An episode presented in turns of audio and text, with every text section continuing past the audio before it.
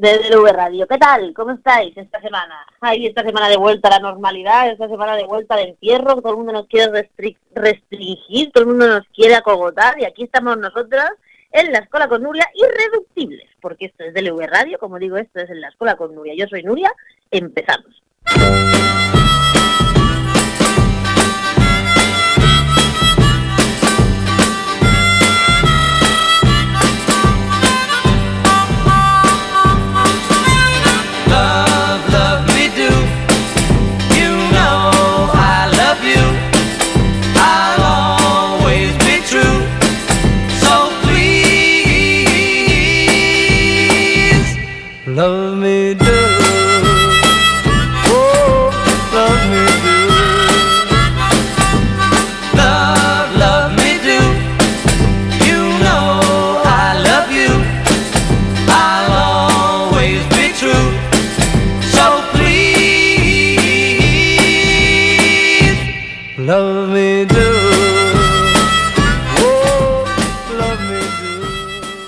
Bueno, esta semana en la Escuela con Nuria tenemos a una representante de una organización animalista que lucha por los derechos de los animales y que además luchan por incidir en que se cambie estructuralmente todo el modelo que tenemos en la cabeza, casi todos y casi todas, de lo que es el bienestar animal o por lo menos la protección animal. Hablamos con Ana Carbonell de Nova Eucaria. Hola Ana, ¿cómo estás? Encantados de estar aquí, que estés aquí con nosotros en la Escuela con Nuria.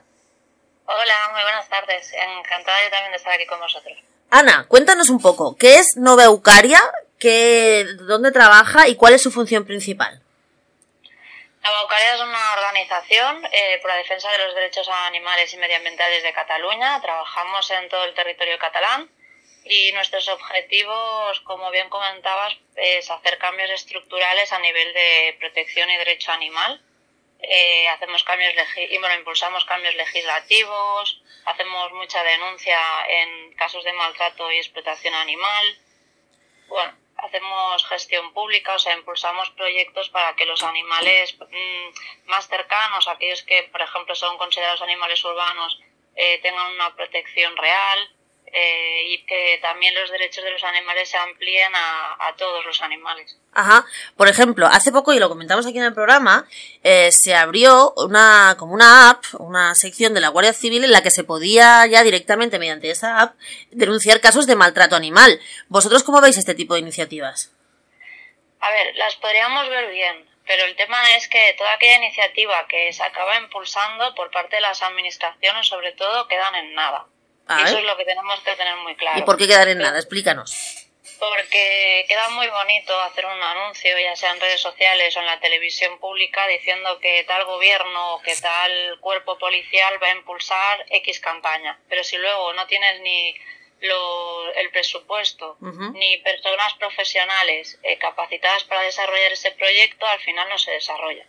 Sí, porque ahora, por ejemplo, que estamos precisamente en Cataluña en una pre-campaña eterna, parece que va a ser electoral, eh, casi todos los partidos se declaran defensores de los derechos de los animales, ¿no? Excepto algunos que, bueno, que, que claramente, pues, tienen otras prioridades, pero la mayoría de los partidos se, declaran, pues, partidos animalistas, ¿no? Eh, pro derechos de los animales, pero las propuestas que llevan se, se eh, o sea, son verosímiles con la realidad de los problemas que hay en lo que la protección animal o simplemente son sacadas de la chistera así porque queda bien en el programa electoral y ya está? Pues lo que has comentado al final, simplemente es porque queda bien. Al final es lo que has dicho tú, o sea, hay partidos que se han sumado a, a la lucha pero de forma ficticia y yo prefiero a los que no lo han hecho porque son los únicos que dicen la verdad. Ajá, por ejemplo, que están a favor de la corrida de toros, los que pasan el tema animalista, por lo menos sabes los que vienen de cara, que no les importa un pito, ¿no? Exacto, exacto. Al menos estos no te mienten, no te hacen perder tiempo en un despacho eternamente como nos pasa normalmente en el Parlamento de Cataluña o en cualquier ayuntamiento de todo el territorio catalán. Porque vosotros hacéis incidencia en las administraciones públicas, en ayuntamientos, parlamentos, supongo que también diputaciones, que son todo el tema de medio ambiente, consejos comarcales, ¿no? ¿Cuál es la manera que tenéis de funcionar?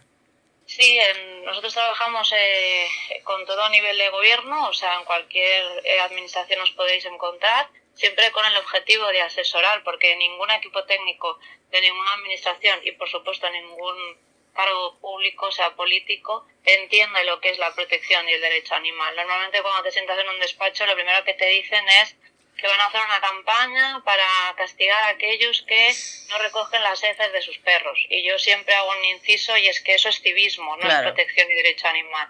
Luego también te desvían a que si no hay dinero para X colectivo humano, ¿cómo vamos a hablar de animales no humanos? Y al final es una cuestión muy lógica, es que yo no vengo a quitarle el dinero a los ancianos o a las mujeres, de la misma manera que aquellos que se sientan en un despacho para tratar los derechos de las mujeres no le quieren quitar el dinero para poder desarrollar los derechos de los animales no humanos. Ajá. Y ahora mismo, ¿cuáles son? Claro. Y ahora mismo, ¿cuáles son, cuáles han sido vuestras últimas iniciativas o cuál vosotros creéis que es la carencia o las dos o tres carencias más importantes que hay ahora mismo en Cataluña y en los ayuntamientos y en cual, supongo que en todo el territorio del Estado, ¿no? Eh, en cuanto a derechos de los animales. ¿Qué es lo básico que tenéis vosotros ahora aquí en puntero?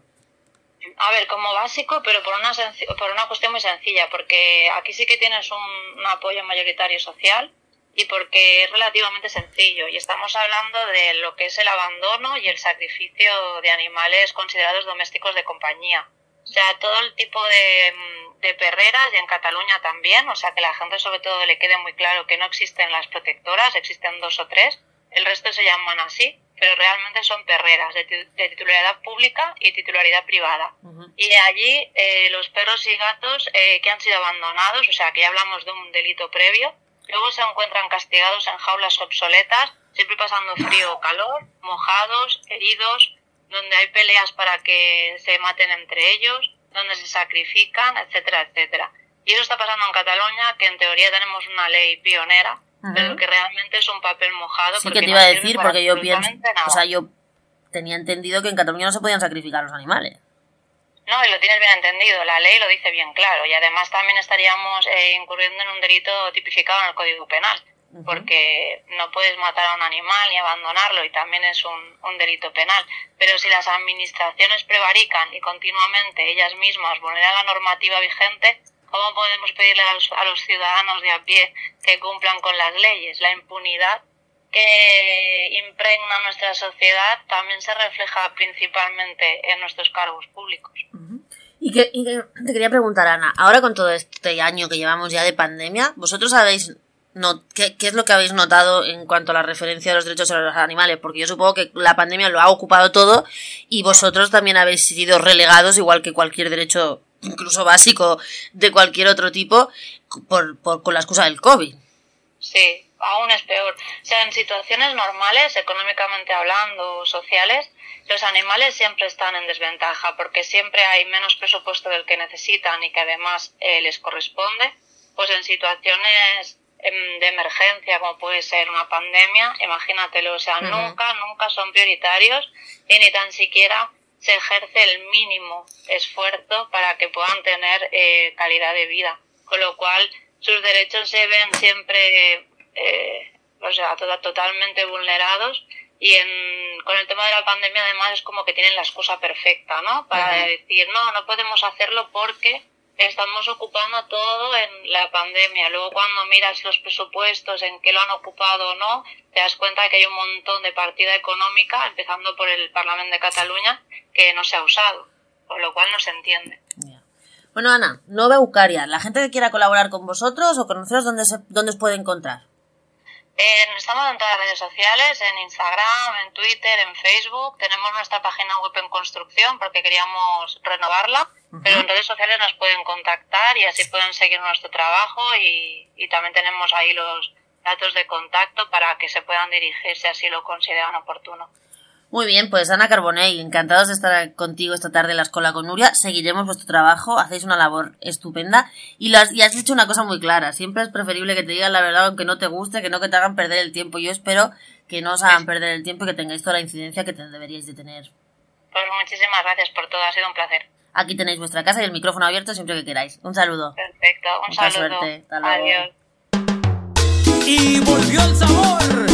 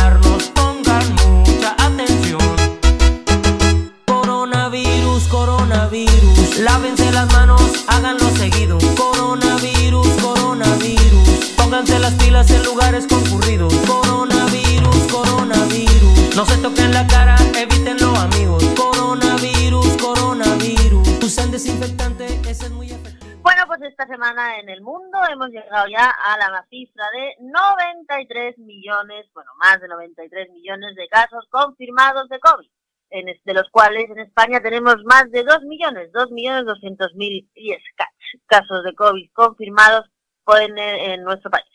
En el día de hoy han confirmado 730.472 casos en el mundo, de los cuales han confirmado un récord en España con el 40.197 hay que decir que se hacen muchas más pruebas, porque yo siempre pienso, si en marzo o en abril hubieran hecho todas las pruebas que se hacen ahora, yo creo que las cifras de ahora nos parecerían una coña. En el mundo ya hay 58 millones de recuperados. Como digo, en España ya no se contabilizan los recuperados porque hace 20.000 semanas que están en los 150.000 recuperados y hay muchísimos más.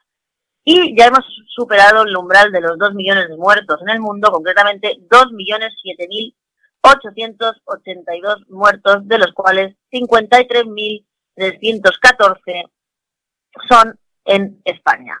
Vamos a ver la tasa de vacunación, que es el nuevo dato que ahora vamos cada semana. En España ya se han vacunado... A ver, perdón, perdón, perdón. Ah, no, solo os puedo dar la tasa de vacunación de Cataluña, porque es la única que lo publica. Pues mire, que sepan ustedes que en Cataluña ya se han vacunado 137.780 personas, 17.000 más que la semana que ayer. No sé por qué el Ministerio de Sanidad no publica las tasas de vacunación, oiga. Yo como cada comunidad autónoma hace lo que les sale del pito, pues bueno, no importa. El caso es que estamos entre rebrote y rebrote, entre restricción y restricción, y la verdad es que no estamos entre rebrote y rebrote, ni mucho menos. Lo que estamos es pagando, bueno, pagando no, haciendo, pasando lo que ya sabía todo el mundo que iba a pasar después de las navidades, que es que obviamente crecen los contagios. Y los, los presidentes de comunidades autónomas, como si les viniera de nuevas, justo el 7 de enero se han puesto las manos en la cabeza y queriendo hacer todo tipo de restricciones, pero no solo ellos, sino que encima nos las apliquen a los demás. Como por ejemplo, la petición conjunta de la mayoría de los presidentes autonómicos del Partido Popular de que se adelante el toque de queda a las 8 de la tarde o que se decrete un confinamiento domiciliario. Hoy el ministro Illa ha dicho que de confinamiento domiciliario nazi de plasti y que además el tema del toque de queda, pues que se puede estudiar, pero que se puede estudiar para todo el mundo, pero que aún así las empresas tienen suficiente, eh, las empresas, digo yo, las comunidades autónomas tienen suficientes mmm, herramientas como para controlar la tercera ola, puesto que ya controlaron la segunda. ¿Qué ha pasado esta semana? Pues hoy nos hemos enterado de una cosa muy horrible, que es que Pfizer reduce de manera provisional el envío de vacunas a Europa, que es la que estamos poniendo, porque de Moderna solo han llegado cuatro o cinco vacunas, como el que dice, y entonces durante esta semana, y no sabemos cuántas más, a España van a llegar la mitad de vacunas de las que tenían previsto que se llegara, con lo cual esto va a hacer retrasar todavía más el índice de vacunación, que es un mojón verbenero, porque todavía no hemos puesto ni siquiera la mitad de las vacunas que tenemos para poner. ¿Qué más está pasando en el mundo? Pues nada, que todos los países están, especialmente en Europa, en unas tasas de contagio altísimas y unas tasas de muertos altísimas. Por ejemplo, los alemanes llevan una media de casi mil muertos diarios, los franceses también. Todo el mundo está esperando las vacunas como agua de mayo. En otra orden de cosas, estamos viendo cómo hay sitios que sí están haciendo las cosas bien. Vimos ayer unas imágenes, que os podéis encontrar por Twitter, de cómo se está llevando a cabo la Uh, la um, vacunación, por ejemplo, en Estados Unidos, que están vacunando 24 horas al día, 7 días a la semana, en los aparcamientos y en los centros de detección, de vacunación masiva. No te bajan ni del coche, oiga, ya desde la ventanilla, pum, se vacunan y aire. Claro que ellos tienen las fábricas de vacunas y seguro que ellos no tienen ningún tipo de problema con el suministro. Y así, como curiosidad, me entra ahora mismo una noticia sobre el COVID que me dicen que han detenido a una mujer por toser a varios clientes de un bar diciendo que tenía coronavirus. Concretamente, esto ha pasado, a ver, en Granada. Qué gracioso, son mis paisanos los granadinos. Sí, sí, recogemos la noticia del Huffington Post de hace dos minutos. Detienen a una mujer por toser a los clientes de varios, clientes, de varios bares diciendo que tenía coronavirus. La policía local de Granada ha detenido este viernes a una mujer, ayer, por negarse a ser identificada y por alteración del orden público. La detenida se acercó a los clientes de varios bares en la calle Navas, una calle que está a reventar siempre, y los comenzó a increpar sin llevar puesta mascarillas asegurándoles que tenía el COVID. Les tosió encima y llegó a escupir a varios de ellos. No sé si tiene el COVID, pero de nuevo asquerosa. La gente, los agentes se personaron en el lugar y le pidieron que se identificara y se pusiera la mascarilla. La mujer dijo que nasty. La policía optó por llevarla a un centro sanitario para comprobar si realmente estaba contagiada del COVID. La detenida mantuvo la misma actitud en el centro de la presencia de los policías, insultó a la gente, no se puso la mascarilla y continuó gritando. Una vez calmada, quedó en calidad de detenida. Toma ya. Pues esas cosas pasan, que la gente se está volviendo loca. La semana que viene, más.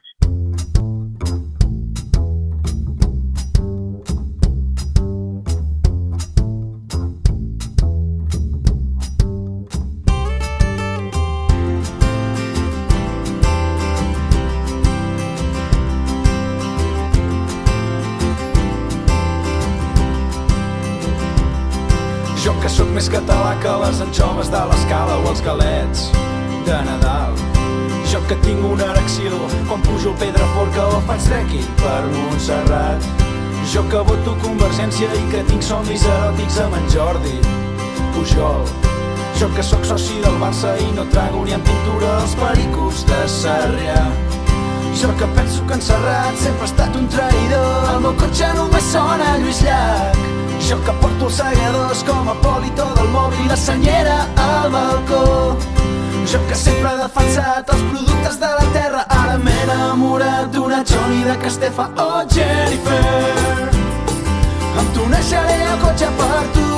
Oh, Jennifer, anirem a Polaris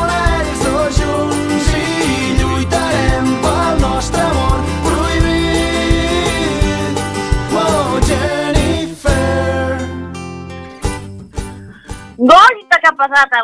¿Qué ha pasado esta semana Cataluña, nenes? Nenes y nenas, os voy a explicar por qué no hay elecciones en Cataluña. No sé si lo sabéis, pero esta semana han decidido el gobierno de la Generalitat, en un alarde más de pasarse la democracia y la ley por el arco del triunfo, suspender, no suspender, anular el decreto de convocatoria de las elecciones que tenían que ser para el 14 de febrero y mandarlas, si la epidemia lo, lo permite o si a ellos le va bien las encuestas, al 30 de mayo. Ha pasado lo siguiente. Las elecciones se convocaron, no tiene nada que ver con las gallegas y con las vascas que se convocaron antes de la pandemia y que se tuvieron que suspender y hacerse más tarde por la pandemia, porque las elecciones catalanas se convocaron en pleno follón. Esto es el 22 de diciembre. El 22 de diciembre se convocaron después de que a Quintorra, como todos sabéis, lo inhabilitaran por la coña aquella de la pancarta. Bien. Se convocaron el 22 de diciembre para el 14 de febrero. Ok, ahora resulta que después de que la Generalitat ha dicho por activa y por pasiva que se iban a celebrar y que no se cabía y no se podía pensar en no celebrar las elecciones, resulta que ahora resulta que las encuestas les van a los partidos independentistas de culo absolutamente de culo. Le va mal a todo Dios. Le va mal a Esquerra, le va mal a Junts per Cataluña, le va mal también a los no independentistas, específicamente a Ciudadanos, que se va a pegar la gran hostia, va a la desaparición total, y a Podemos tampoco le benefician porque le dice todo el mundo que pierde todas las encuestas que pierden uno o dos diputados. No nos viniera Dios a ver y desaparecieran del mapa. El caso es que a todo el mundo le va del nabo, excepto al PSC, claro, que ha puesto ahí su ministrillo ahí al de candidato, y ahora resulta que los demás se han puesto de acuerdo para fastidiarle la jugada al PSC y mandar las elecciones, si la pandemia quiere, a mayo. El pollo que se ha montado es espectacular porque el gobierno de la Generalitat y los partidos como Ciudadanos, que es una cosa patética lo que están haciendo, están intentando explicar como excusa que es por, por, razones sanitarias, cuando todo el mundo sabe, ha visto y es obvio que es un tema electoral, puro y duro, porque ¿quién coño, perdón por la expresión, va a saber cómo vamos a estar de aquí al 30 de mayo, si no sabemos cómo vamos a estar de aquí al 30 de enero? El caso es que se han suspendido las elecciones en un decreto que deja mucho que desear en lo legal y que ya se están preparando varios recursos, no de los partidos, sino de particulares y de varias asociaciones que creen que hemos, que hemos sido, de nuevo, vulnerados los derechos de las catalanas y de los catalanes a la democracia y al derecho al voto. Sin contar que tenemos que seguir soportando este gobierno horroroso que solo tiene puestas, vamos, ni la mitad de las vacunas, entre otros millones de cosas. El caso es que ha dicho el PSC, que es el único que estaba en contra, que solo va a recurrir el decreto de las elecciones si dejan presentarse a más gente o si cambian las listas. Por otro lado, Esquerra Republicana, que siempre va eso que más le calienta, ha dicho que claro, que se presente más gente, que se cambie todo y tal. Total, que el pollo de las elecciones aún no está cerrado y que aún no sabemos lo que va a pasar. Lo que sí va a pasar es que vamos a tener aquí una cosa rara, porque el presidente del gobierno estaba deseando ya hacer efectivo a Illa, al ministro Illa, candidato, para hacer su reforma de gobierno central. Si las elecciones no son hasta mayo o hasta que le salga del moño a los partidos independentistas, pues no sabemos cuánto rato va a estar ella de ministro interino, lo cual todo se complica, se complica ella, se complica IZ, se complica todo, excepto los políticos catalanes que van a estar con el Parlamento disuelto desde el 18 de diciembre como mínimo hasta el 30 de mayo, cobrando por no hacer un carajo. Es lo que tenemos en Cataluña, eso es lo que nos merecemos como pueblo por votar la mierda que votamos. Perdón que lo diga. Hala, seguiremos informando.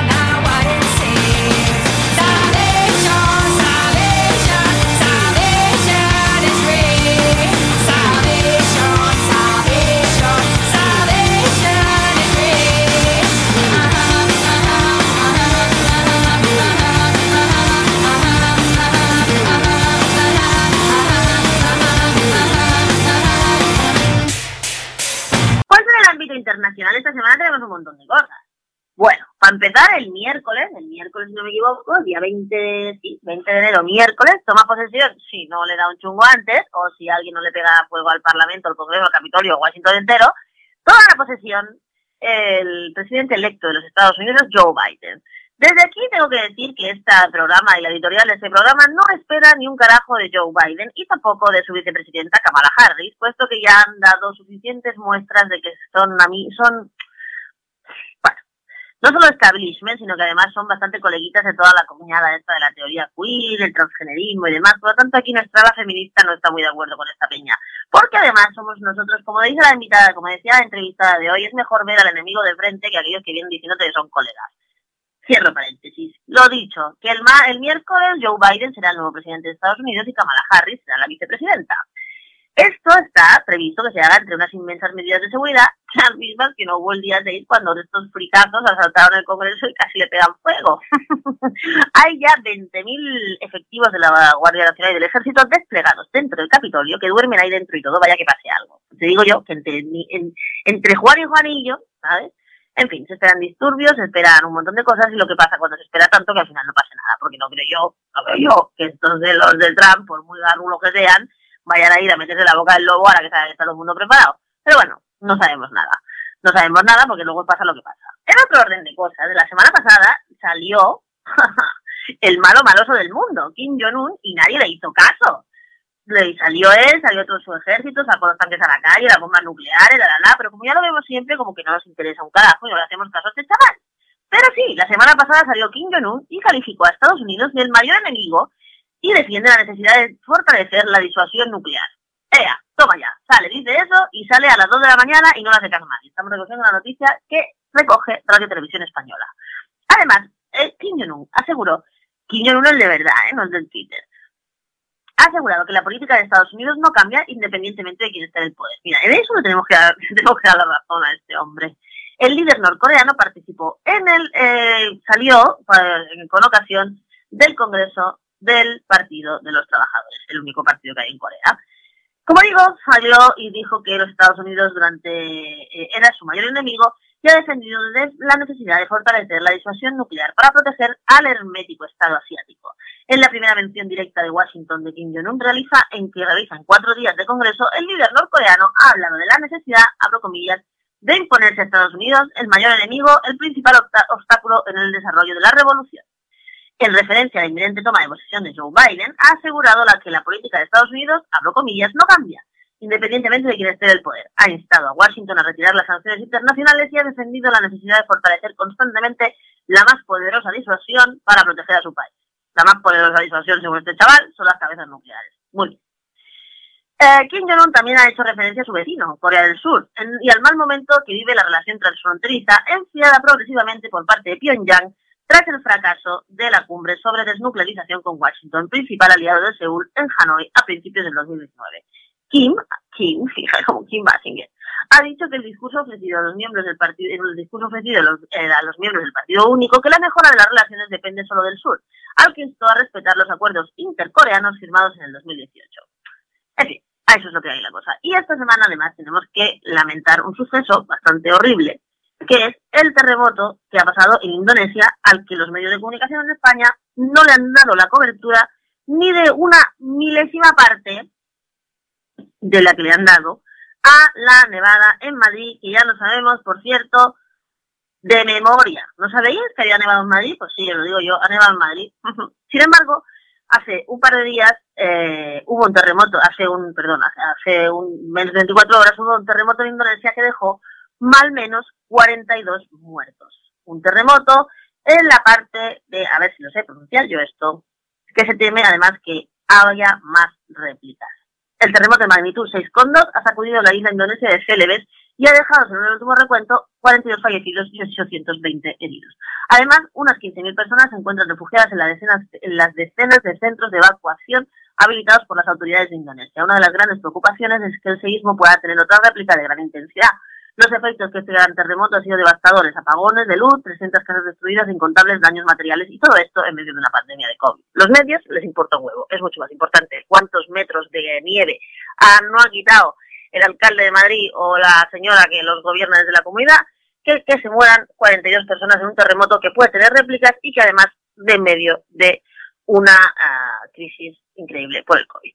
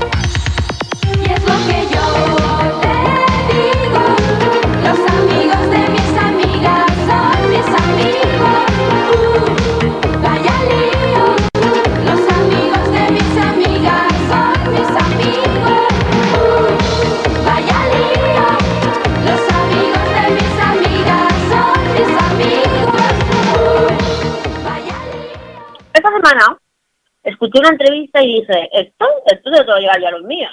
Y es que en Raku entrevistaron a la sexóloga Nuria Yorba, que hizo la siguiente afirmación.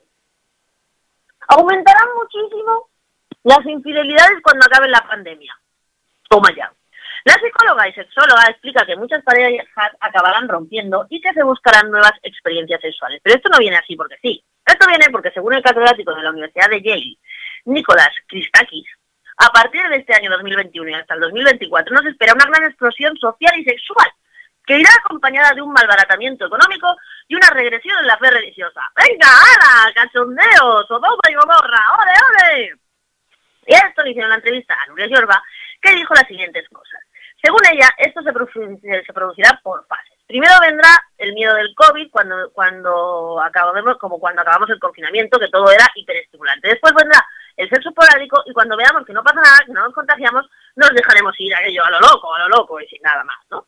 Además de eso, dice que están boicoteando, que toda esta parte de, todo lo que estamos viviendo con el COVID, lo que están haciendo es boicotear nuestro niño interior. Que ahora estamos en la versión del padre, de vigilar, de cumplir las normas, pero que ese niño, nuestro niño y nuestra niña interior, que la mía no está en interior, la mía está aquí al lado todo el rato, tiene ganas de salir, de pasárselo bien y que los adultos, en los adultos es donde más se va a donde más se va a reflejar es en la sexualidad. La sexóloga afirma que aumentará la infidelidad y el uso de juguetes sexuales y explica que ahora estamos expuestos a que nos pillen porque estamos más en casa y estamos más controlados. Algo aumentará muchísimo las infidelidades, dice Nuria Yorba. Ahora estamos bloqueados porque el riesgo de que te descubran es mucho más elevado. Pero también subirá el consumo de, ju- de juguetes eróticos y las novedades sexuales, porque lo que nos va a apetecer mucho es experimentar cosas nuevas. Según Yorba explica que muchas parejas ahora están, que ahora están sobreviviendo, romperán, porque hay mucha más incerteza, más incerteza de no saber qué hacer, dónde irás a vivir o si encontrarás a alguien. ¿Qué dice la sexóloga sobre el ligoteo por las redes? Le dice que mucha gente ha perdido la motivación de ligar a través de las apps, porque ya no se pueden hacer encuentros esporádicos. Explica que recomienda a algunos, pacientes, algunos pacientes utilizar Instagram para conocer otras personas. Según ella, recomienda Instagram a pacientes a quien no les ha funcionado el Tinder. Normalmente tendrás más cosas en común si buscas entre los amigos de tus amigos y además en Instagram tienes más infor- información que las apps para ligar. También ha hablado sobre OnlyFans, la plataforma de vídeos eróticos de moda, que no es más que una plataforma pro prostitución, eso ya lo digo yo. eso nos dice esta mujer. Están, pero ella dice que están fomentando una sexualidad más directa y pornográfica que la intimidad sexual puede dar problemas. Pues ya lo sabéis. Además dice, para acabar de rematar el asunto, Yorba admite que el intercambio de parejas es una alternativa sexual como cualquier otra y que los locales específicos para intercambio de parejas se están normalizando cada vez más. ¿Esos en qué restricción entran? Mucha gente que va a estos sitios eh, va para intentar resolver alguna cosa que no funciona en la pareja. Curiosa manera de intentar resolver algo que no funciona en la pareja cambiando de pareja. Hay que ir para pasárselo bien, según ella, como una experiencia más. Ahora es un buen momento para hablar con la pareja y empezar poco a poco. Yo no sé cómo se empieza poco a poco el intercambio de parejas, yo te juro que no lo entiendo. Pero bueno, cada uno es libre de hacer lo que quiera con su vida. Ahora vamos a intercambiarnos poco, como no te cambies, con el vecino del rellano. Así que ya lo sabéis, aprovechad los que tenéis novio ahora porque y novia, porque en cuanto les abran la puerta, ¡fiu!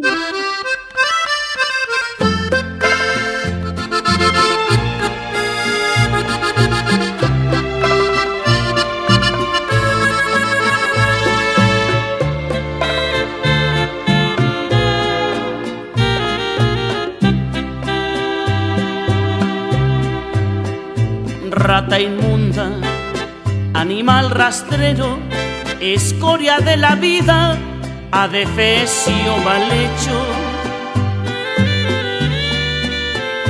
Infrahumano, espectro del infierno, maldita sabandija, cuánto daño me has hecho. El rata de esta semana solo puede ser única y exclusivamente para el melillense. Ese, ese asesino en tentativa que ha rociado a su exnovia y a la amiga de su exnovia con ácido sulfúrico, las dos se encuentran en estado muy grave en el hospital. El melillense era un conocido eh, delincuente que no sabemos qué hacía en la calle tranquilamente hasta que ha hecho lo que ha hecho. Lo han detenido después de que el tío se escapara y estuviera dos días en persecución policial eh, intentándolo pillar. Anoche, por fin, lo detuvieron. Él es un ratano, él es un desgraciado que se merece todo lo que le pase. Así que esta semana el rata es para el melillense. alimaña, culebra ponzoñosa, desecho de la vida, te odio y te desprecio. Rata de dos patas, te estoy hablando a ti, porque un bicho rastrero, el más maldito, comparado contigo, se queda muy chiquito. Maldita sanguijuela,